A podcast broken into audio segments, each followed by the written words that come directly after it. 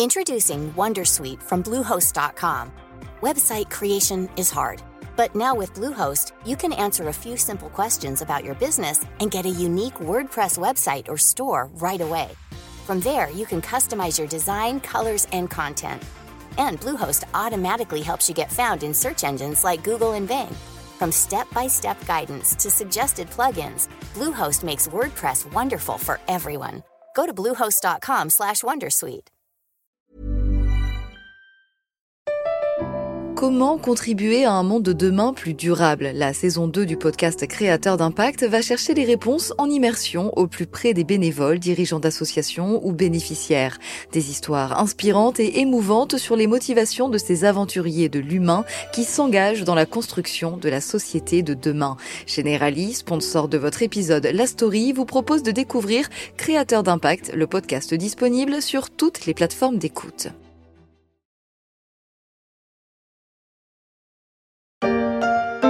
Drôle d'année pour le Salon de l'agriculture qui n'a accueilli pour cette édition que 483 000 visiteurs contre 633 000 il y a un an, avec c'est vrai une journée d'ouverture de moins en raison du coronavirus. Pour autant, lors de ce que l'on pourrait appeler Farmer Pride, la fierté paysanne, ils ont encore été des centaines de milliers à se presser pour visiter le salon, des anonymes pour la plupart, des gens du métier mais aussi des politiques. Revalorisation des pensions de retraite, politique agricole commune, agribashing, le monde agricole exprime toutes ces inquiétudes. Emmanuel Macron y a passé 13 heures. En leur temps, Jacques Chirac ou François Hollande avaient aussi fait du salon un passage obligé pour tâter le pouls du malaise paysan. Cette année, on y a aussi vu un député, Jean Lassalle, en pleine forme, au son des bandas.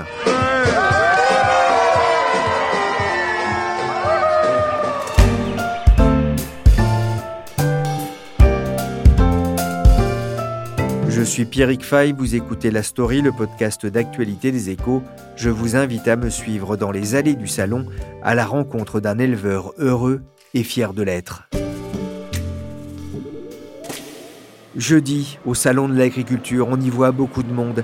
Des jeunes, des moins jeunes, des beaucoup moins jeunes. Des agriculteurs, bien sûr, mais aussi des groupes de distribution ou des géants de l'agroalimentaire venus faire la promotion de leur ruralité sans oublier les artisans venus faire goûter leurs spécialités, fromage, vin, viande, avec en direct des cours pour apprendre à déguster ou à cuisiner. Le spectacle est à peu près partout, jusque dans les vaches que l'on déplace pour les mener à leur concours de beauté. Les vaches, justement, dans le hall 1 du Salon de l'Agriculture à Paris, elles occupent une large place et malgré la concurrence de quelques porcelets et de brebis à la tête bouclée, les Montbéliardes disputent aux pinoires bretonnes, aux limousines, à la Gasconne ou à la Pirouge des Plaines les faveurs du public, au son pour certaines de leurs cloches ou de meuglements bien sentis. En ce début d'après-midi, ma promenade champêtre au milieu de la plus grande ferme de Paris me conduit sur les terres des Charolaises pour y rencontrer Jean-Marie Goujat. À 33 ans, il a repris avec son frère l'exploitation tenue de longues années par son père. Dans un précédent épisode de la story, j'avais parlé avec lui du métier d'éleveur, de ses difficultés, de son sacerdoce et de sa rencontre avec le président Emmanuel Macron. Pour Jean-Marie Goujat, le salon de l'agriculture, c'est justement l'occasion de faire étalage du savoir-faire de l'agriculture française. Jean-Marie Goujat, que représente le salon de l'agriculture pour vous? Ben, le salon de l'agriculture, pour moi, c'est euh, l'exposition en fait du savoir-faire de l'agriculture française et de l'excellence à la française, et aussi du, fait que parce qu'il y, a, vraiment il les présentations d'animaux, mais il y a les méthodes d'élevage, il y a des concours et, c'est vraiment les concours des produits aussi. Je dirais qu'on témoigne en fait du fait que l'agriculture française est de très haute qualité et que c'est l'agriculture la plus durable au monde également. Bienvenue au meilleur des castings. Épisode 2, la grande révélation. Vous vous souvenez de nos trois prétendantes au titre de Vache égérie? Voici l'heure de vous révéler son nom. Êtes-vous prêt à la découvrir? Votre exploitation agricole se trouve à Cours-la-Ville, dans la partie septentrionale des monts du Beaujolais. Je cite hein, le journal du Centre, c'est un fief inexpugnable de la race charolaise. Et l'une de vos bêtes, donc idéale, a été choisie comme euh, égérie du salon. C'est une immense fierté, j'imagine. La fierté, elle est pour nous de, de pouvoir témoigner en fait de la passion qu'on a à réaliser notre métier d'éleveur et, à produire de la viande de, qualité qui apporte du plaisir aux consommateurs.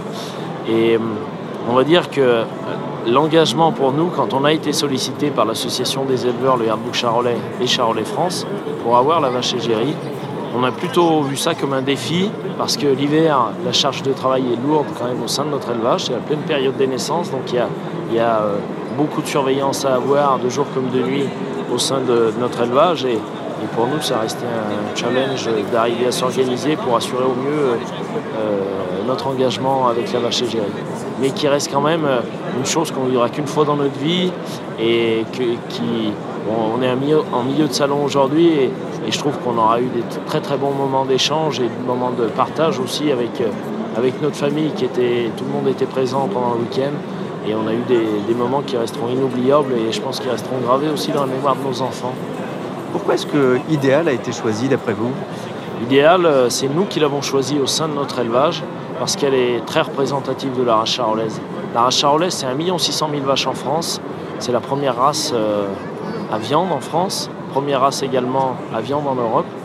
Et 1 600 000 vaches, euh, elles ne peuvent pas toutes se ressembler. Il y a de la diversité, et cette diversité aussi qui fait sa force parce qu'elle correspond à plein de terroirs différents finalement et plein de, plein de styles d'élevage.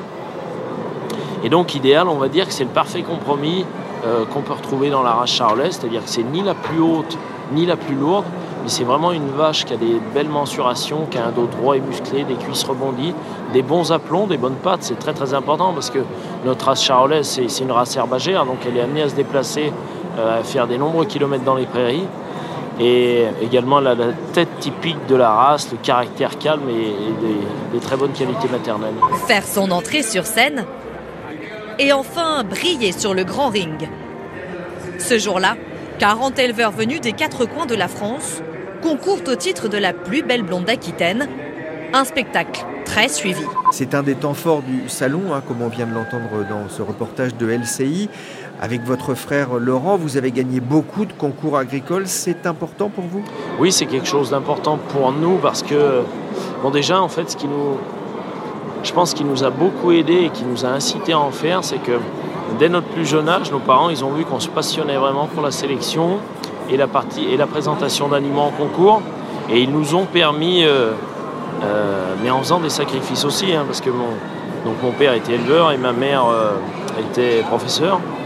Et ils nous ont permis de faire des stages chez des, chez des excellents maîtres de stage, mais ils faisaient beaucoup de kilomètres pour nous emmener en, en stage, mais que ce soit pour, pour mon frère Laurent ou moi-même, on a, on a appris énormément durant notre petit parcours scolaire en bac et BTS euh, auprès de nos maîtres de stage et ça a été vraiment très très formateur et ça, on les en remercie.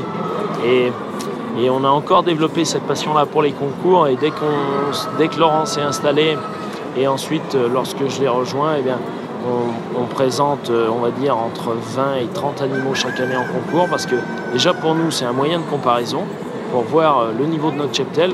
Comme un cuisinier ferait un concours de cuisine pour voir ce qu'il vaut vraiment, ben, nous on présente nos animaux en concours pour voir ce qu'ils valent vraiment. Et également, c'est la vitrine pour notre élevage, parce que comme on vend des animaux producteurs, eh bien, ça permet aux éleveurs qui se déplacent dans ces concours de voir si euh, le style d'animal qu'on a chez nous correspond à leurs attentes et les incite à venir euh, dans notre élevage comme, euh, bah, pour le chef cuisinier, pour faire la comparaison, comme un bon cuisinier d'un concours de cuisine fera venir du monde dans son restaurant. C'est un gage de qualité à un moment où cette profession fait face à une remise en cause d'une partie de la population, hostile aux pesticides, à l'agriculture productiviste ou à la souffrance animale, avec le phénomène de l'agribashing dont on parle ici dans ce reportage de France 24. Dénigrement, insultes, attaques d'exploitation par des activistes. Les agriculteurs sont devenus des cibles. Jean-Marie, comment est-ce que vous vivez, vous, ce phénomène de l'agribashing bah Moi, j'ai envie de dire tout le contraire, si vous voulez, parce que je suis quelqu'un de très optimiste de nature et je me dis qu'elle est belle, la vie de nos vaches charolaises, et, qu'on est là pour en parler concrètement. Et je pense qu'on doit être euh, fier du métier qu'on fait, fier de la façon dont on le fait. Et euh, moi, la viande que je produis, je suis fier de la faire manger à mes enfants. Et euh, je pense que qu'il y a beaucoup de vulgarisation en fait à faire de, de, partage en fait de nos méthodes d'élevage et, il y a beaucoup d'hérésies qui sont dites au sujet de l'élevage. Tout ne sera pas en bio malgré tout. Nous-mêmes, on ne travaille pas en agriculture biologique. Alors, c'est très raisonné. Par exemple, des pesticides, nous, sur toutes nos prairies, sur nos 177 hectares de prairies, on utilise zéro pesticide. Hein. Et je pense qu'il faut raisonner intelligemment, en fait, arriver à faire une, agriculture qui est adaptée à son terroir, qui permette de valoriser les terrains qu'on a. Quand on fait de l'élevage charolais, par exemple, eh bien, comme nous, on ne va pas euh, créer un milieu autour de nos animaux. C'est vraiment c'est, nos animaux, c'est nos charolaises qui mettent en avant le milieu, qui vont s'adapter à ce terroir. Et pourquoi la race charolaise elle est aussi présente en France mais également à l'étranger, c'est parce qu'elle est capable de s'adapter à des terrains riches comme à des terrains pauvres, à des climats froids comme à des climats tropicaux. Aujourd'hui, on parle tout de même d'un malaise paysan. Il y a eu beaucoup de suicides, malheureusement. Euh, c'est quelque chose, vous, vous, ressentez aussi dans votre entourage, dans, votre région? Bah Oui, clairement. Euh, j'ai d'ailleurs vu le film d'Edouard Bergeron, euh, Au nom de la Terre, qui est un film fort et puissant et qui m'a fait penser à des situations qu'on a pu connaître et euh, dans, notre entourage, dans des connaissances. je pense que c'est révélateur aussi de, différentes choses, c'est-à-dire du fait que quand on est agriculteur, ça demande une charge de travail qui est très lourde. On passe beaucoup d'heures euh, euh, au boulot. C'est important d'avoir un, soutien familial derrière soi, un engagement familial, parce que c'est vraiment quand on est quand ça demande autant de présence, eh ben, il faut vraiment avoir une famille forte derrière qui nous soutienne et qui nous motive. Mais après, ça reste un métier passionnant, qui est très épanouissant si on arrive à en vivre aussi. Et ça, c'est ce qui est important. Et c'est pour ça que moi, j'insiste vraiment sur le fait que euh, la qualité, on la produit en France, la valeur ajoutée, il y en a, sauf qu'elle ne redescend pas jusqu'au producteur. Et, demain, si on veut des éleveurs qui se sentent mieux, et vous avez raison de le dire, hein, il y a un nombre de suicides qui est, énorme dans, la profession.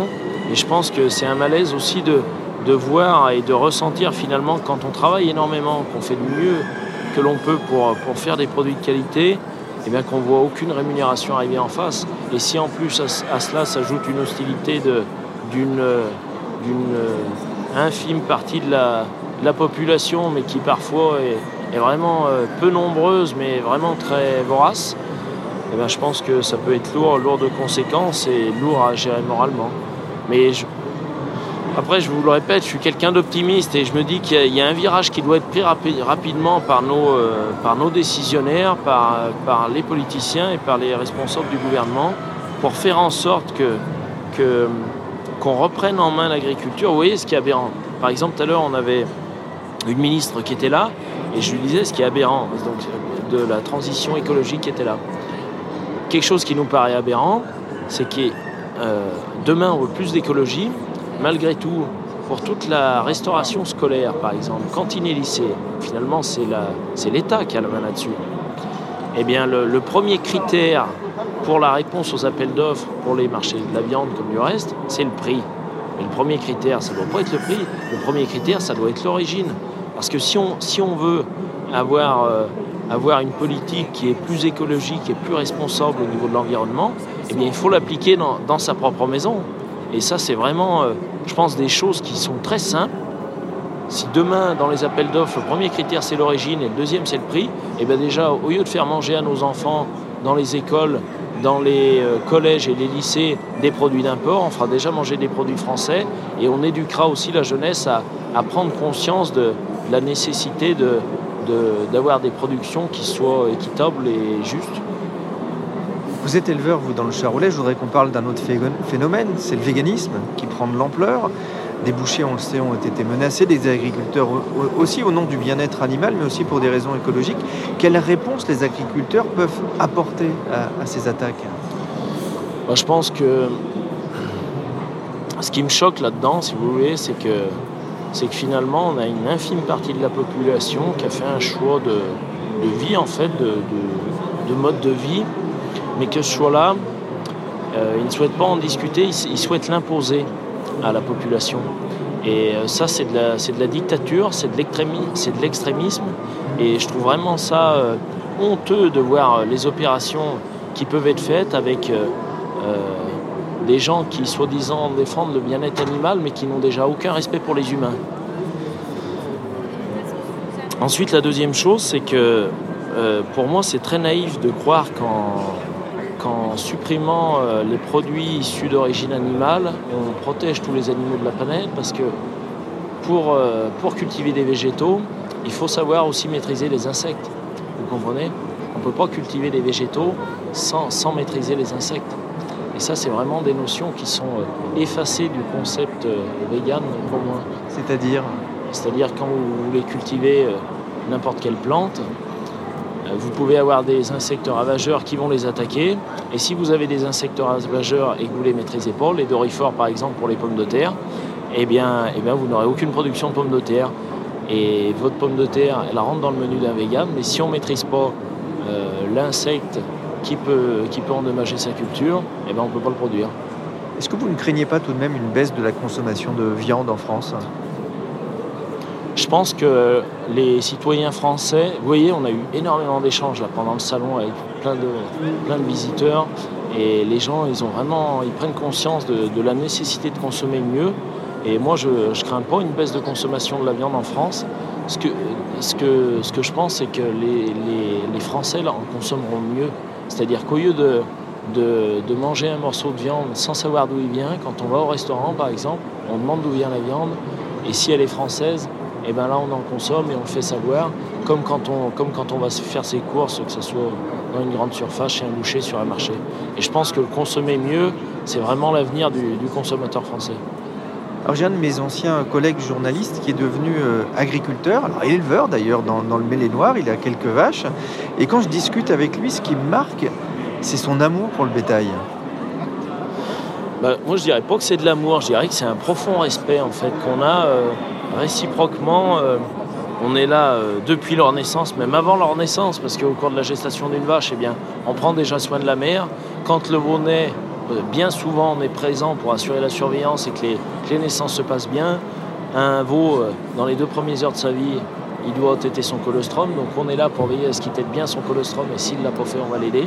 Et tout au long de sa vie, on va, être, présent pour les nourrir, pour les changer de près, pour, euh, pour les surveiller à chaque jour de, de l'année.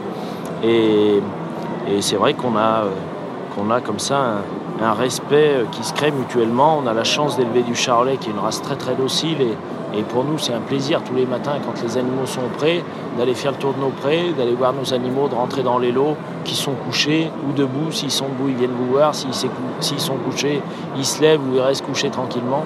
Et ça c'est vraiment bah, les bons côtés de notre métier qui font aussi qu'on a vraiment cette passion euh, pour l'élevage. Ils vous reconnaissent? Bah, Bien sûr qu'ils nous reconnaissent. Ils nous reconnaissent déjà beaucoup à la voix et à l'odeur. Une, vache, elle reconnaît son voix à l'odeur et, l'odeur de, de, l'homme, elle le reconnaît aussi et de son éleveur. J'ai une dernière question. J'ai cru comprendre que vous avez commencé à transmettre le virus à votre fille. Euh, bah, je pense a nos enfants, parce que mon frère Laurent euh, l'a transmis à, ses enfants, Baptiste, Sarah et, Lilian, et moi à, mon fils et ma fille. Et ils ont la chance de pouvoir venir avec nous euh, au boulot quand ils sortent de l'école, les mercredis, les week-ends. Et je trouve qu'ils, même s'ils ont le droit de jouer un peu aux jeux vidéo, je trouve qu'ils sont bien mieux au boulot, au milieu des vaches, à s'amuser avec des petits veaux plutôt qu'à s'abrutir devant une, tablette ou une console de jeux vidéo. Merci Jean-Marie Gouja, éleveur de vaches charolaises, pour ce témoignage sur le métier d'agriculteur et sur l'évolution de l'image du paysan dans la société. Idéal et son veau roi des prés sont retournés dans leur champ avec un jour d'avance. Si vous passez par Cours-la-Ville, vous aurez peut-être l'occasion de l'admirer, comme ont pu le faire de nombreux visiteurs sur le salon. La story, le podcast d'actualité des échos, s'est terminé pour aujourd'hui. L'émission a été réalisée par Willy Gann, chargé de production et d'édition Michel Varnet. Vous pouvez nous suivre sur toutes les plateformes de téléchargement et de streaming de podcasts. N'hésitez pas à vous abonner pour ne manquer aucun épisode. Pour l'actualité en temps réel, c'est sur leséchos.fr.